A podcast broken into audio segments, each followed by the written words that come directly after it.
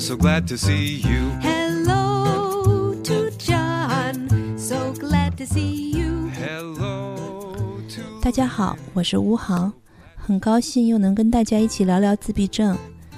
嗯、我们的节目已经播出三期了，呃，有很多网友给我们发信，呃，我非常感谢。还有些网友给我反映说，为什么节目越来越短了？嗯，在这儿呢，我我要跟大家道个歉，因为我还有张娥，还有其他的一些朋友都很忙，能够聚在一块儿，嗯，录个节目真的不容易。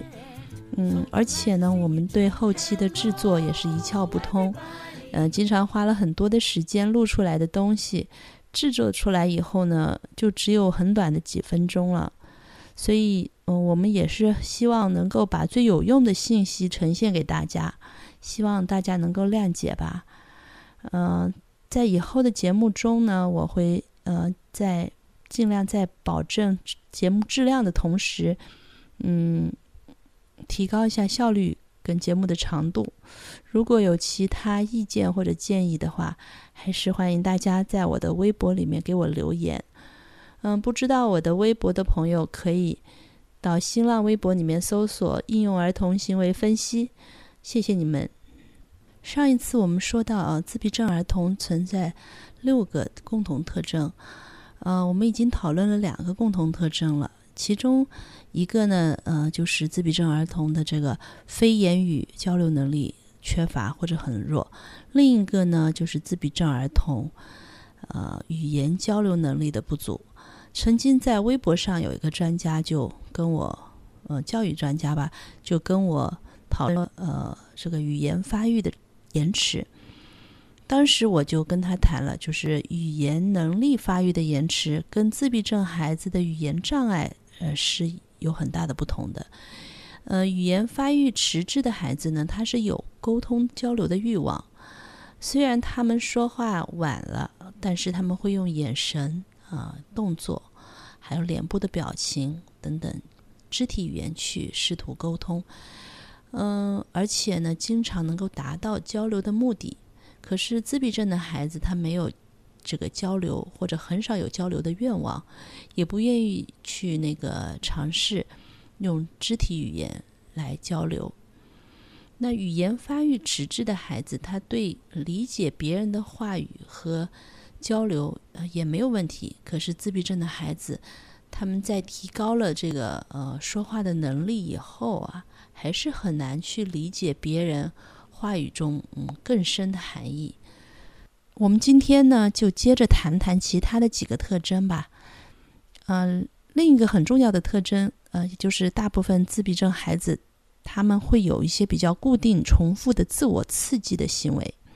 上一次我有说到过，一个妈妈在俱乐部里面问说，是不是自闭症孩子都喜欢看旋转的电风扇？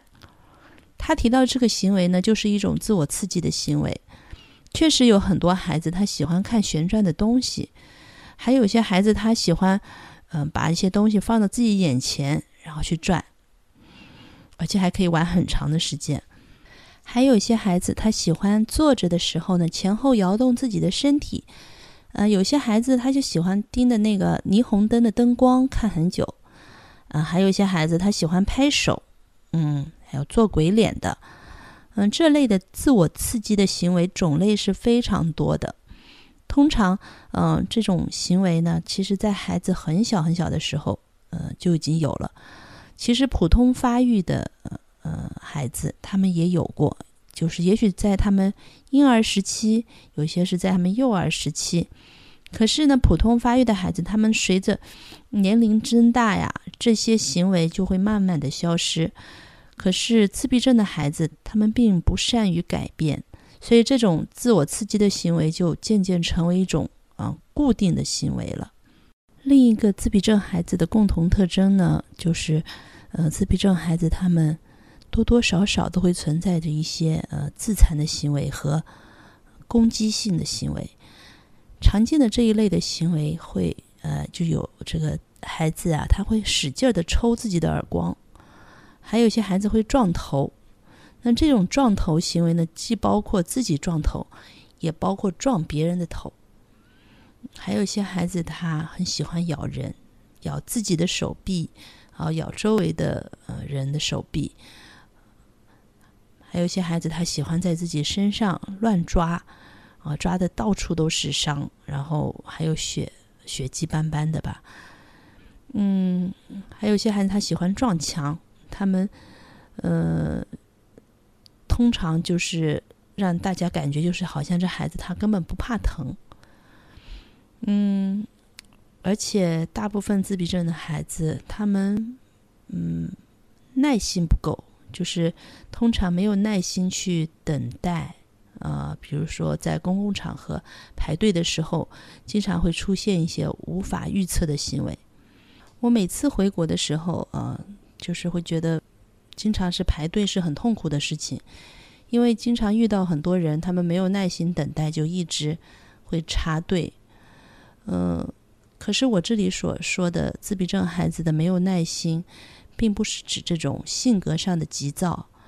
自闭症孩子的这一些呃没有耐心的行为，实际上是跟他们的沟通方式有很大的关系的，因为他们没有办法用呃普通人正常的这种交流的方式呃去沟通的话，他会在很多。呃，方面表现出这种嗯攻击性的行为，但是呢，我们今天就不具体的谈了，将来在呃谈治疗的时候会谈的更具体一点吧。前面我们聊了呃四个共同特征，第五个共同特征呢，就是大家很熟悉的刻板行为。刻板行为具体表现是很多的，呃，就是孩子他。很喜欢重复的做一件事情，是属于这种强迫性的刻板行为。很多我们前面谈到的这种自我刺激的行为，它也是属于一种强迫性的刻板行为。嗯，还有一类就是是追求完美主义的一种偏执行为，比如说，呃，孩子他喜欢追求同样的排列啊，他如果看到排列成其他的样子就要发脾气。呃，一定要排列成原来的样子。通常普通发育的孩子，他们在两岁左右就也特别追求一种完美主义。他们看到喜欢的，比如说有些小孩他看到皮喜欢的皮鞋放在这个呃鞋架上面，但是如果没有放在原来的这个位置上，就会非常不舒服，要发脾气。呃，一定要按照原来的样子放在鞋架上才满意。很多这一类的行为存在，就让这个心理学家称这个阶段的孩子，呃，有一个阶段叫 “terrible two”，就是可怕的两岁。而自闭症孩子呢，他们有很多刻板行为，也正显示出这种可怕的两岁阶段的这种行为。嗯，而且呢，会持续很长很长的时间。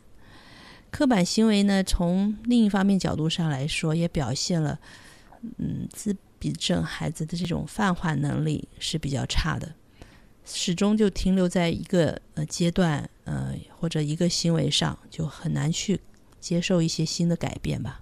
自闭症孩子第六个共同特征是，他们和普通发育孩子相比，有着非常不同的感觉系统，对同样的环境。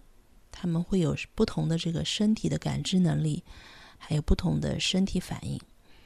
有些孩子对声音啊、味道啊、气味就特别的敏感。我曾经带过一些呃小朋友，他们对声音就特别敏感。如果周围的人说话太大声，他们就觉得很难受，要捂着耳朵。严重的话还会大哭。但是有些孩子呢，就正好相反，嗯，他又缺乏某些这种。感觉，总的来讲，很多自闭症孩子都存在这个挑食的问题。有些孩子他们会在公共场合下很不合适的，嗯，就是抚摸自己的身体；还有一些孩子他们会经常要带着自己觉得非常安全的一些物件，给自己呃带来这种内心的安全感。嗯，可能这是。因为这些感觉的不同，呃，这种感觉系统的不同吧，所以会产生一些这种刻板行为。有些孩子他在吃饭的时候，呃，不能接受你把肉和饭混在一块儿，否则他就特别难受。这类的情况是很普遍的。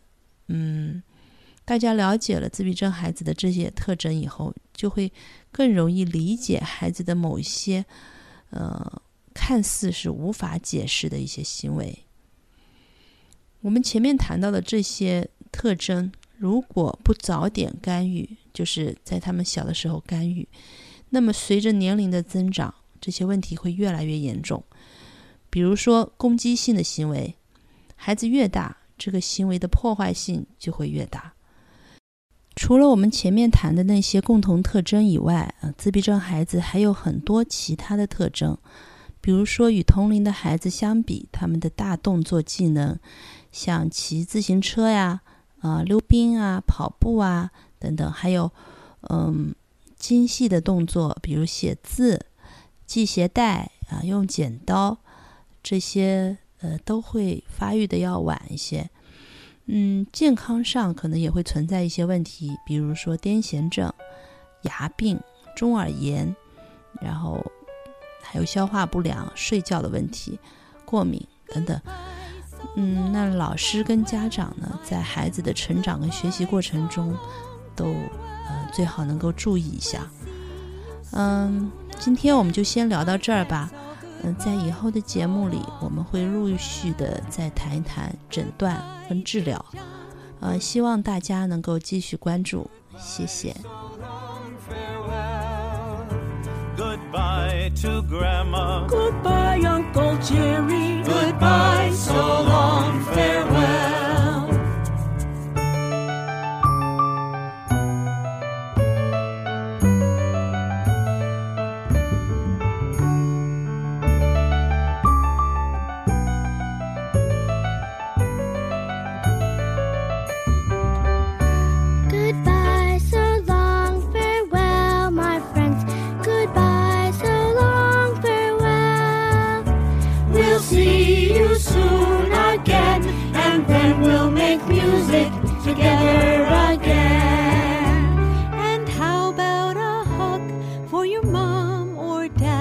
dad or the one who takes care of you? And a hug or a handshake for your friends. And then how about one just for yourself?